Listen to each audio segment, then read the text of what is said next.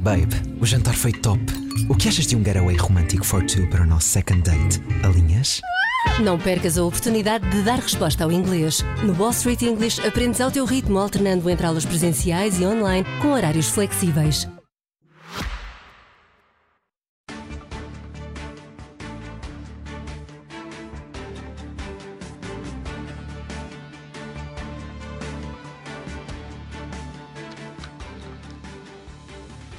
Boa noite, bem-vindos. A grande notícia desta semana foi a estreia da nova telenovela cuja história nos prendeu a todos. O que é invulgar, porque numa história em que há um banco, normalmente nunca ninguém vai preso. E, portanto, eu estou a falar, evidentemente, da telenovela Auditorias de paixão que afagam minhas emoções, sentidas aos milhões.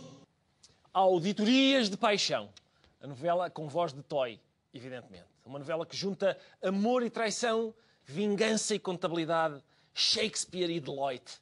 A história de uma auditoria que dividiu a família socialista, uma família que tinha sobrevivido ao escândalo das famílias, aliás, uma telenovela cheia de peripécias e com um orçamento de 850 milhões de euros, um recorde na ficção portuguesa. Para nos ajudar a compreender esta novela, temos connosco um especialista, o ator da Globo, Ricardo Pereira. Aliás, o segundo Ricardo Pereira mais bonito da televisão. Ricardo, boa noite. Boa noite, Ricardo Pereira. Ó Ricardo, vamos ver o episódio desta semana? Não, não, não, calma, calma. Primeiro, quer dizer, não somos selvagens, né? Primeiro vamos ver cenas do episódio da semana passada. Ah, muito bem.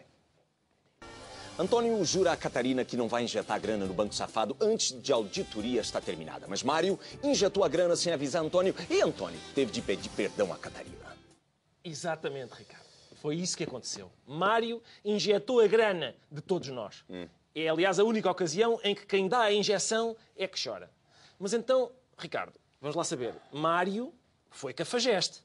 É, Mário foi cafajeste. Não, não, calma. Para comentar é em português de Portugal. Depois, para contar a história, é que é em português do Brasil. Ah, sim, Mário foi cafajeste na medida em que não avisou Antônio.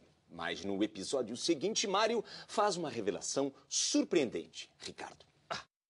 Não realizar esta transferência não representaria apenas uma violação contratual. Representaria a violação da confiança que os portugueses, as instituições e os investidores colocam na República Portuguesa. Seria impensável porque seria irresponsável. O empréstimo do Estado ao Fundo de Resolução, realizado no dia 6 de maio de 2020, estava contemplado no Orçamento de Estado para 2020.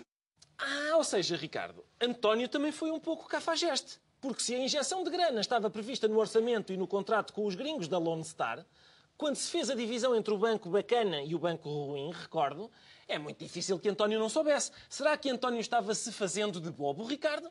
É possível, sim. Porém, Antônio ficou sem jeito e bolou um plano para enganar todo mundo.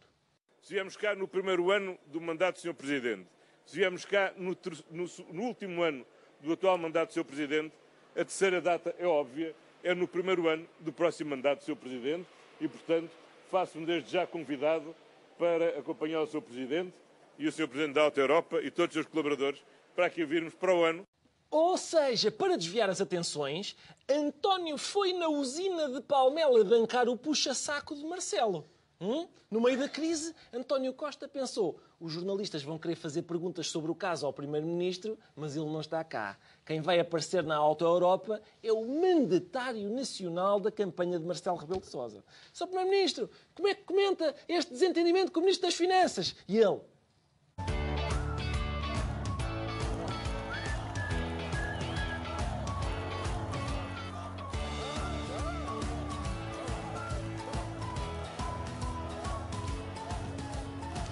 Ou seja, aqui a- Marcelete não é? forneceu a pessoas enrascadas de todo o tipo a estratégia perfeita para desviar as atenções. Pá, André, eu recebi um mail da professora de matemática a dizer que não fizeste os trabalhos de casa. Ah, o que é aquilo? Uma recandidatura do Marcelo? Ou Pá, quem é que é essa Sónia e por que é que estão a combinar às três da tarde ao Sheraton? Ah, o que é aquilo? Que não é uma candidatura do Marcelo? Onde? Ali. Auditorias de paixão. Ricardo, como é que foi o episódio seguinte? Bom, Marcelo ficou surpreso por António ter puxado seu saco. António puxou gostoso e então Marcelo puxou o saco de António de volta. Não posso. É, é estou falando sério. Olha aí. O Sr. Primeiro-Ministro esteve muito bem no Parlamento quando disse que fazia sentido que o Estado cumprisse as suas responsabilidades, mas naturalmente se, se conhecesse previamente a conclusão da auditoria. Mas então, Ricardo Marcelo também foi um pouco cafajeste. Porque tomando o partido de António, na verdade ele está traindo Mário. É que, tal como António, Marcelo sabia que a grana tinha de ser injetada pelo Ministro da Fazenda antes da auditoria. Porque os caras que estavam fazendo a auditoria ainda não a tinham terminado. Ricardo, porquê é que todas estas cenas decorreram no cenário de uma fábrica de automóveis? Sinceramente, uh, não sei, Ricardo. Mas Fernando sabe a resposta. Fernando? Quem é este Fernando agora? Então é o prefeito da capital?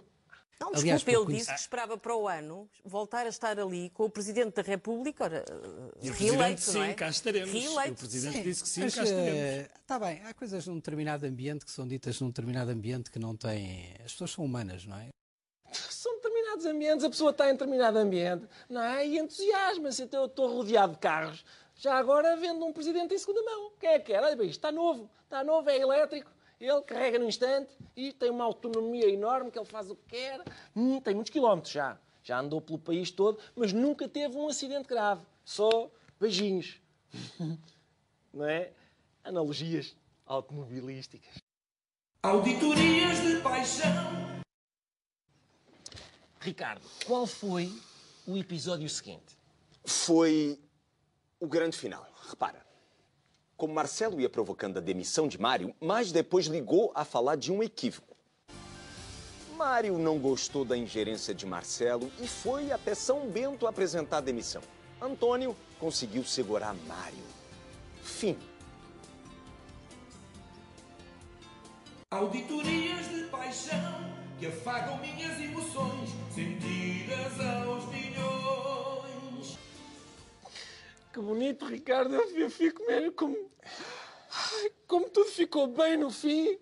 Oh, Ricardo, isto foi, foi um prazer enorme ter-te aqui, Ricardo. Não, eu quero agradecer e, e, de facto, como sou um ator internacional, eu queria saber como é que poderíamos falar aqui do, do cachê. Ah, claro. Não, sim, sim. Sim, claro que sim. Hã? Olha, uma recandidatura de Marcelo. Ah, Onde? Está ali. Está. Ah.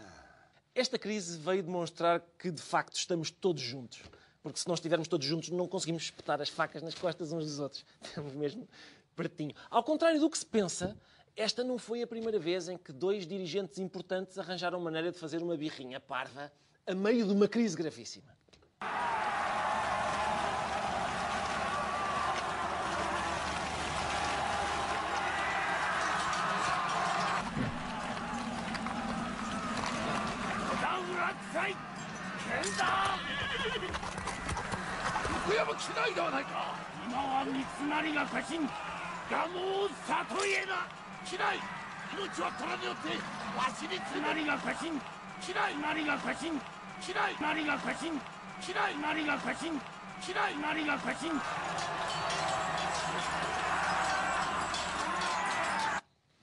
É um episódio histórico pouco conhecido, mas, mas muito interessante. Entretanto, a vida vai progressivamente voltando ao normal.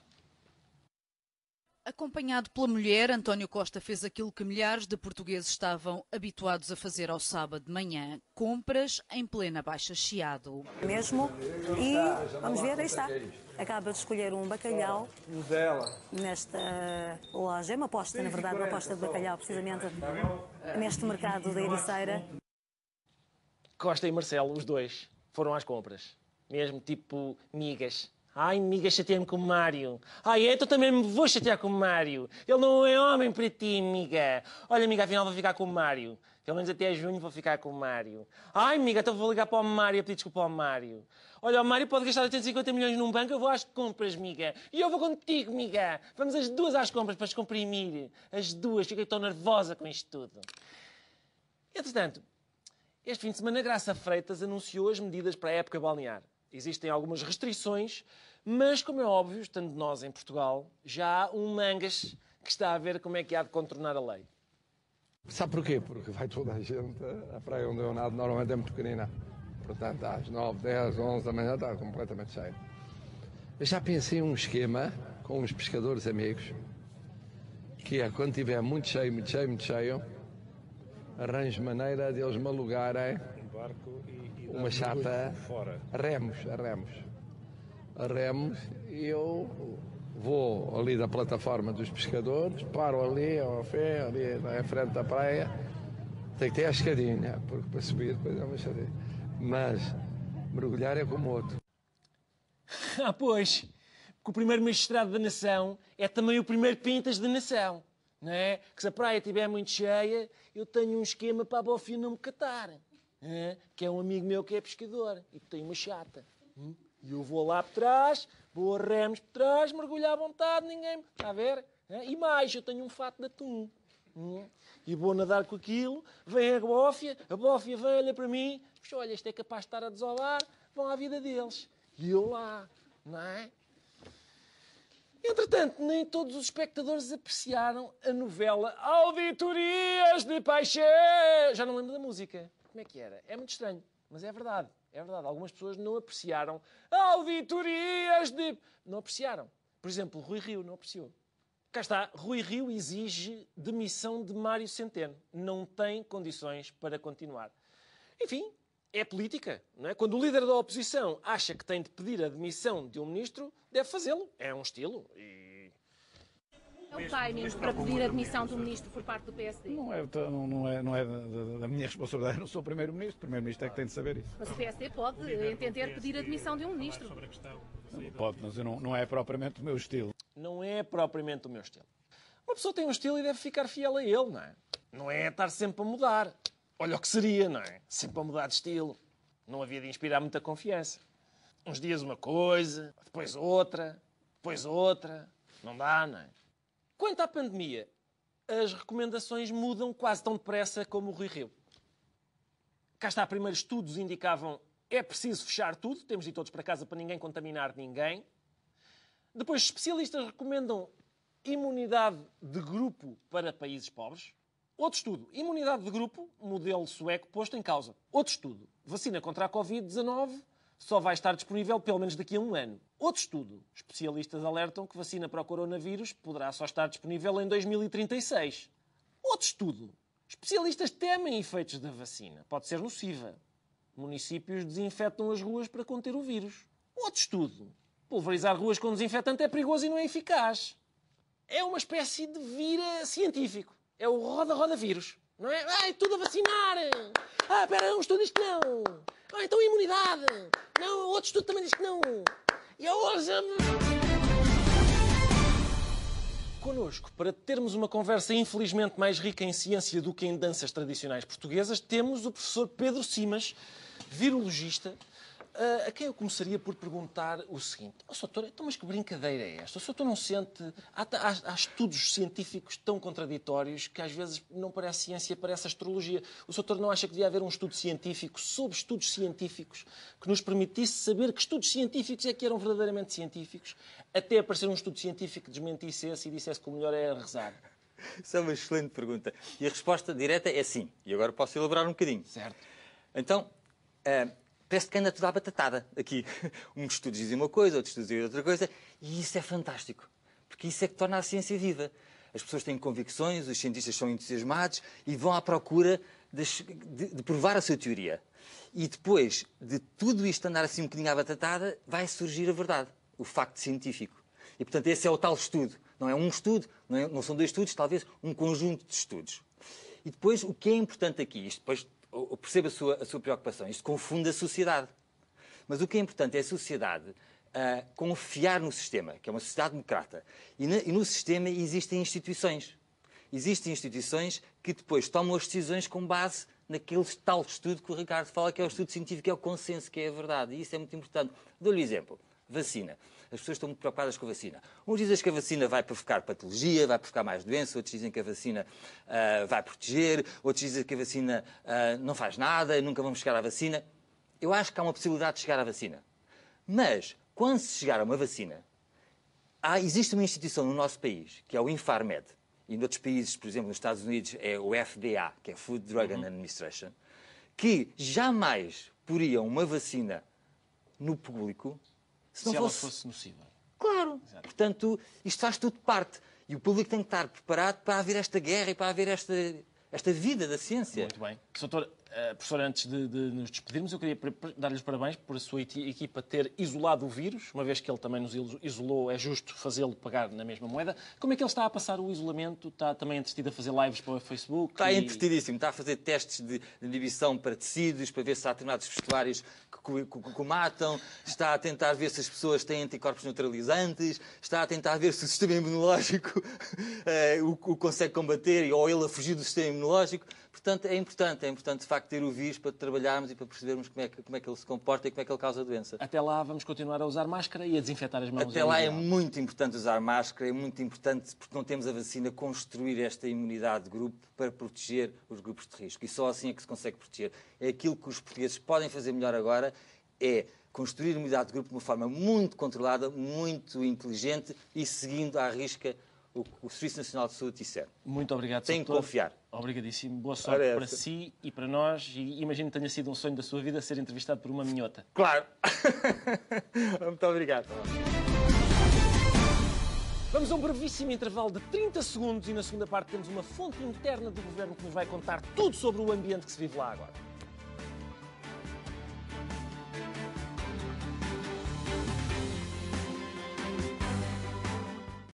Bem-vindos de volta. O nosso convidado de hoje é um homem que antes da Covid estava interessado em que as pessoas poluíssem menos e que agora, em princípio, está interessado em que as pessoas saiam de casa e comecem a poluir um bocadinho mais. É o Sr. Ministro do Ambiente, João Pedro Matos Fernandes. Sr. Ministro, muito obrigado por ter vindo. Agradeço-lhe a primeira pergunta, como calcula, acho que estamos todos ansiosos por saber, Sr. Ministro, como é que está o ambiente? Refiro-me ao ambiente dentro do Governo, não é? Esta, por causa disto tudo... O ambiente do governo está bem, vamos lá ver. Nós sabemos que o clima está a mudar, as alterações climáticas estão aí e não deixam ninguém indiferente, não é? Portanto, o clima preocupa-nos, o clima do governo está magnífico. Certo, mas a, a- a retoma dos trabalhos na Auto Europa foi uma boa notícia em termos ambientais, porque vão produzir mais carros híbridos, ou, ou má, porque ficou este clima estranho no governo? Não ficou nenhum clima estranho no governo. É ótimo, em primeiro lugar, saber que a Auto Europa voltou a produzir, saber que vai produzir carros híbridos e que esse é um excelente caminho para vir a produzir carros elétricos, porque sabemos que, apesar da grande aposta que fazemos na mobilidade coletiva, continuará a haver mobilidade individual e o ideal é que ela seja elétrica. Eu vejo que vem com uma estratégia. Vou, vou insistir só mais um bocadinho, a ver se consigo. Ah, o senhor já deu os parabéns ao António Costa por causa desta última manobra dele, foi muito ecológica, porque esteve quase a reciclar um ministério, mas à última hora preferiu reutilizá-lo. Fez bem, não foi? Do ponto de vista ambiental, de facto, a reutilização é sempre melhor do que a reciclagem, disso não tenho a mais pequena dúvida. Vamos lá ver. Eh, a obsolescência programada é uma coisa que deve ser criticada nos equipamentos, mas que faz parte dos cargos políticos. De facto, temos, sabemos sempre que a cada dia que passa é um dia mais perto do fim. Isso é válido para todos e para todos os meus colegas do governo. O Centeno é um grande ministro e continuará a ser um grande ministro. Ainda assim, eu queria aproveitar a sua presença para eh, lhe pedir o favor de explicar ao Mário Centeno que apostar na economia verde não é emprestar dinheiro a bancos que têm o logótipo verde. É diferente, apesar de tudo. Acha que lhe pode dar essa. É mesmo diferente, sendo que apostar na economia verde é também ter um sistema financeiro muito preparado para apoiar os eh, investimentos verdes. Cada vez mais a banca, seja qual for a cor do símbolo ou do logótipo que tenham, têm que perceber que eh, nos seus portfólios de clientes, de empréstimos que fazem, têm que ter cada vez mais investimentos verdes e cada vez menos investimentos castanhos e cinzentos. Certo, vamos, vamos acabar esta, esta questão com- de uma vez por todas só com esta última pergunta. Ah, afinal de contas, Sr. Ministro, quem é, só para esclarecer os portugueses, quem é o verdadeiro líder do governo português? É o Ministro das Finanças, Mário Centeno, ou é o Presidente do Eurogrupo, Mário Centeno? Qual deles é? O verdadeiro líder do governo é, evidentemente, o Primeiro-Ministro, sendo que o Mário Centeno, que manda mais no governo, é o Mário Centeno, Ministro das Finanças. Já vi que não, não consigo nada do Sr. Ministro. Vamos então, vamos falar do Ministério do Ambiente. O Ministério do Ambiente está a trabalhar num sistema de controle de entrada na praia com semáforos. Portanto, em princípio, vai haver, vai haver semáforos, vai haver filas, como é óbvio. O seu Ministério está a par da diferença entre uma praia e a segunda circular, Sr. Ministro? Sabe? Eu direi que se conhece a segunda circular, ela não tem semáforos. E, de facto, a grande semelhança entre a segunda circular e a praia é que nenhuma tem semáforos, nem a outra vai ter semáforos. É fundamental o quê? É fundamental que as pessoas sintam confiança para poder ir à praia. As pessoas podem ir à praia. Não há, a praia não acrescenta nenhum fator de perigosidade na transmissão do vírus. O único fator que, que existe é a eventual concentração de pessoas e se um espirrar para cima do outro, seja na praia, seja fora da praia, pode, obviamente, eh, contagiar. E eh, aquilo que nós temos é um sistema de cores igual ao das bandeiras. Alguém comparou aos semáforos, mas enfim, nem me lembrei disso. Igual ao das bandeiras. Das praias há uma bandeira vermelha, uma bandeira amarela e uma bandeira verde.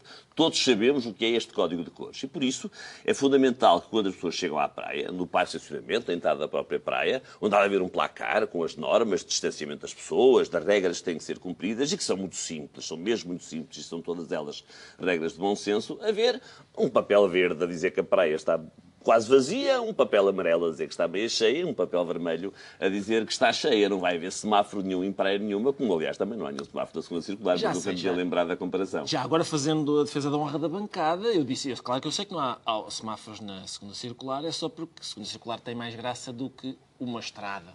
É, foi só por causa disso, Sr. Ministro. Mas eh, ainda assim, este, este, sendo aconselhado o distanciamento social, o senhor não teme que haja um pico de escaldões nas costas? Porque não há ninguém, já não pode pedir a ninguém para nos espalhar o creme. O Sr. Ministro está disponível para ir Pode pedir a alguém que esteja no seu grupo. Certo. Que, aliás, é o mais normal.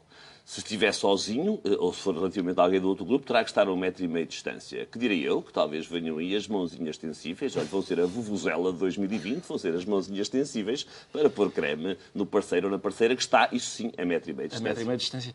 Ah, houve alguns areais, como o de São Martinho do Porto, eh, em que a areia foi desinfetada com hipoclorito de sódio. O Sr. Ministro não, não teme que haja caso dos banhistas, quando começarem a ficar com a pele muito vermelha, não saberem se é escaldão, se é uma reação alérgica a este... Eu tenho quase dificuldade em brincar com isso, porque é um disparate de tal tamanho que, que é difícil brincar com isso. De facto, desinfetar um areal eh, é uma ideia, desculpem-me dizer assim, que não ofendo ninguém, porque, porque sou careca, que não cabe na cabeça do careca. E, portanto, é óbvio que isso não pode ser feito em algum. Uma coisa é aplicar um biocida num corrimão, eh, num balcão do restaurante, no chão do restaurante, tudo bem. Agora, na praia, é de facto, eu sei que isso aconteceu, por um vídeo pela Junta Freguesia, certamente bem intencionada, quero acreditar que não vai acontecer em mais lado nenhum. Aliás, também já vi na televisão um exemplo em Espanha em que fizeram isso, até incluindo as dunas, morreu tudo, como não poderia deixar de ser. Felizmente que há marés, o mar vem e acaba por devolver alguma vida a uma praia que mesmo assim morreu um bocadinho e vai demorar algum tempo a recuperar. Vamos ah, passar à polémica com o aeroporto, Sr. Ministro. O senhor, depois desta polémica toda, onde é que acha que ele deve ser construído? Ou as hipóteses, ah, quer dizer, Ota, Alcochete, Badajoz, eu lançava esta, esta última, que é que? Depois vinhamos no autocarro. Falta-lhe Guim, que é a aldeia da minha mãe, não é? Porque tem, de facto, até um grande potencial turístico. Tem lagoa, tem uma- temos uma lagoa, a Lagoa do Olho, e com o aeroporto, de facto, aquilo ia ter um outro crescimento. Mas eh, será no Montijo muito bem. Será no Montijo muito bem. De facto, na perspectiva Portela mais um, o Montijo é o aeroporto que está feito. Claro que vai ter mais voos, mas, eh, e por isso mesmo, por estar feito, é que só se discutem eh, dois impactos, o ruído e a avifauna. Se fosse, por exemplo, em Alcochete, estamos a falar de afetar 3 mil metros quadrados, 3 mil hectares de terreno, 1.500 hectares montados sobre, duas barragens que ali existem, e, portanto, seria muitíssimo pior na perspectiva do Portela mais um. Mas, no Montijo, há o estuário e há lá pássaros. A propósito do aeroporto, o secretário de Estado, Alberto Soto de Miranda, disse, não sei se se lembra, bom, os pássaros não são estúpidos e é provável que se adaptem. O Sr. Ministro partilha esta admiração pela capacidade intelectual dos pássaros? Acha que aqueles, por exemplo, que se enfiam no reator são engenheiros aeronáuticos que vão fazer um concerto, vão, vão tentar consertar alguma coisa? Não será certamente tal. É verdade que, mas já agora, e fazendo o cotejo, a comparação direta entre Alcochete e o Montijo, eu percebo que o Montijo tem efeito psicológico estar muito mais perto da reserva do estuário do Tejo. Mas é de facto que Alcochete, por exemplo, está exatamente na rota de migração entre os dois estuários, que é o estuário do Tejo e o estuário do Sado. Não me vai ouvir aqui a falar da capacidade intelectual dos pássaros, até porque é um tema que me ultrapassa. Olha, os pássaros do Hitchcock foram capazes de se mobilizar, até pareciam inteligentes na forma como agiam, inteligente e malévola. Mas Exatamente. não tenho a mais pequena dúvida que há formas de poder fazer conviver um aeroporto eh, com a proximidade ao estuário do Tejo e foi isso que a avaliação de impacto ambiental, rigorosa, partilhada por vários, várias instituições e numa avaliação exclusivamente técnica, concluiu. Sim, existem impactos, é possível minimizá-los e é possível compensá-los ampliando com significado aquilo que é a área da própria reserva natural do estuário do Tejo. O meu receio é esse, é que os, é que os pássaros interfiram com os aviões, porque, ah, quer dizer, se eles fossem uns animais assim tão inteligentes, em princípio, não acabariam tantas vezes em canja, Sr. Ministro, é a minha perspectiva. Eu, eu agradeço muito a sua, a sua presença aqui, Sr. Ministro. Nós voltamos para a semana, lá para casa, até para a semana. Saúde e ânimo. Muito obrigado. Obrigado.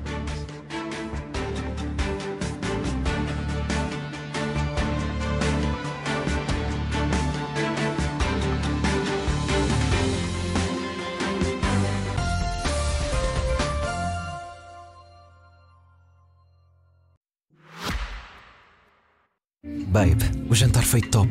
O que achas de um getaway romântico for two para o nosso second date? Alinhas? Não percas a oportunidade de dar resposta ao inglês. No Wall Street English aprendes ao teu ritmo, alternando entre aulas presenciais e online com horários flexíveis.